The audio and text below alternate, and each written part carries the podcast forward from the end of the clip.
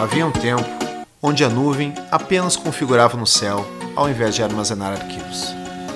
Onde cada TV precisaria ser dessintonizada no canal 3 ou 4 para que um mundo novo se abrisse em poucos pixels. Um tempo onde você só tinha três vidas e poucos continues. E se você falhasse, teria que começar desde o primeiro passo. Não havia um memory card nem save points.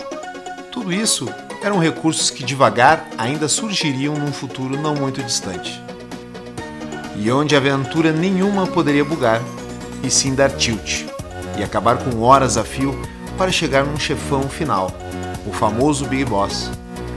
Um tilt que poderia desmoronar com um fim de semana inteiro sem desligar o videogame para terminar a maratona com êxito depois do revezamento de joysticks né, entre amigos que pediam aos pais para dormirem na casa dos amigos para poderem detonar, virar, zerar ou qualquer outro termo que significasse vencer todas as fases e ver o final da história finalmente.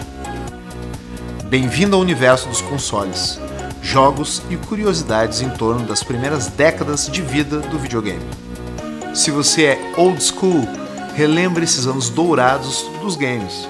Se você já é da geração mais recente, descubra como era a vida de gamer quando ter uma senha de uma fase avançada do jogo exposta na tela por apenas 10 segundos era a única oportunidade e garantia que jogadores com seus cadernos e canetas à mão tinham de, em caso de fracasso, reiniciar o jogo sem ter de voltar à fase 1.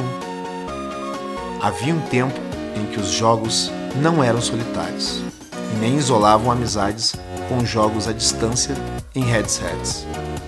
Havia um tempo onde as salas e quartos das casas eram tomados por turmas de amigos que valorizavam a jogatina e a amizade, tanto quanto uma vida extra numa fase difícil.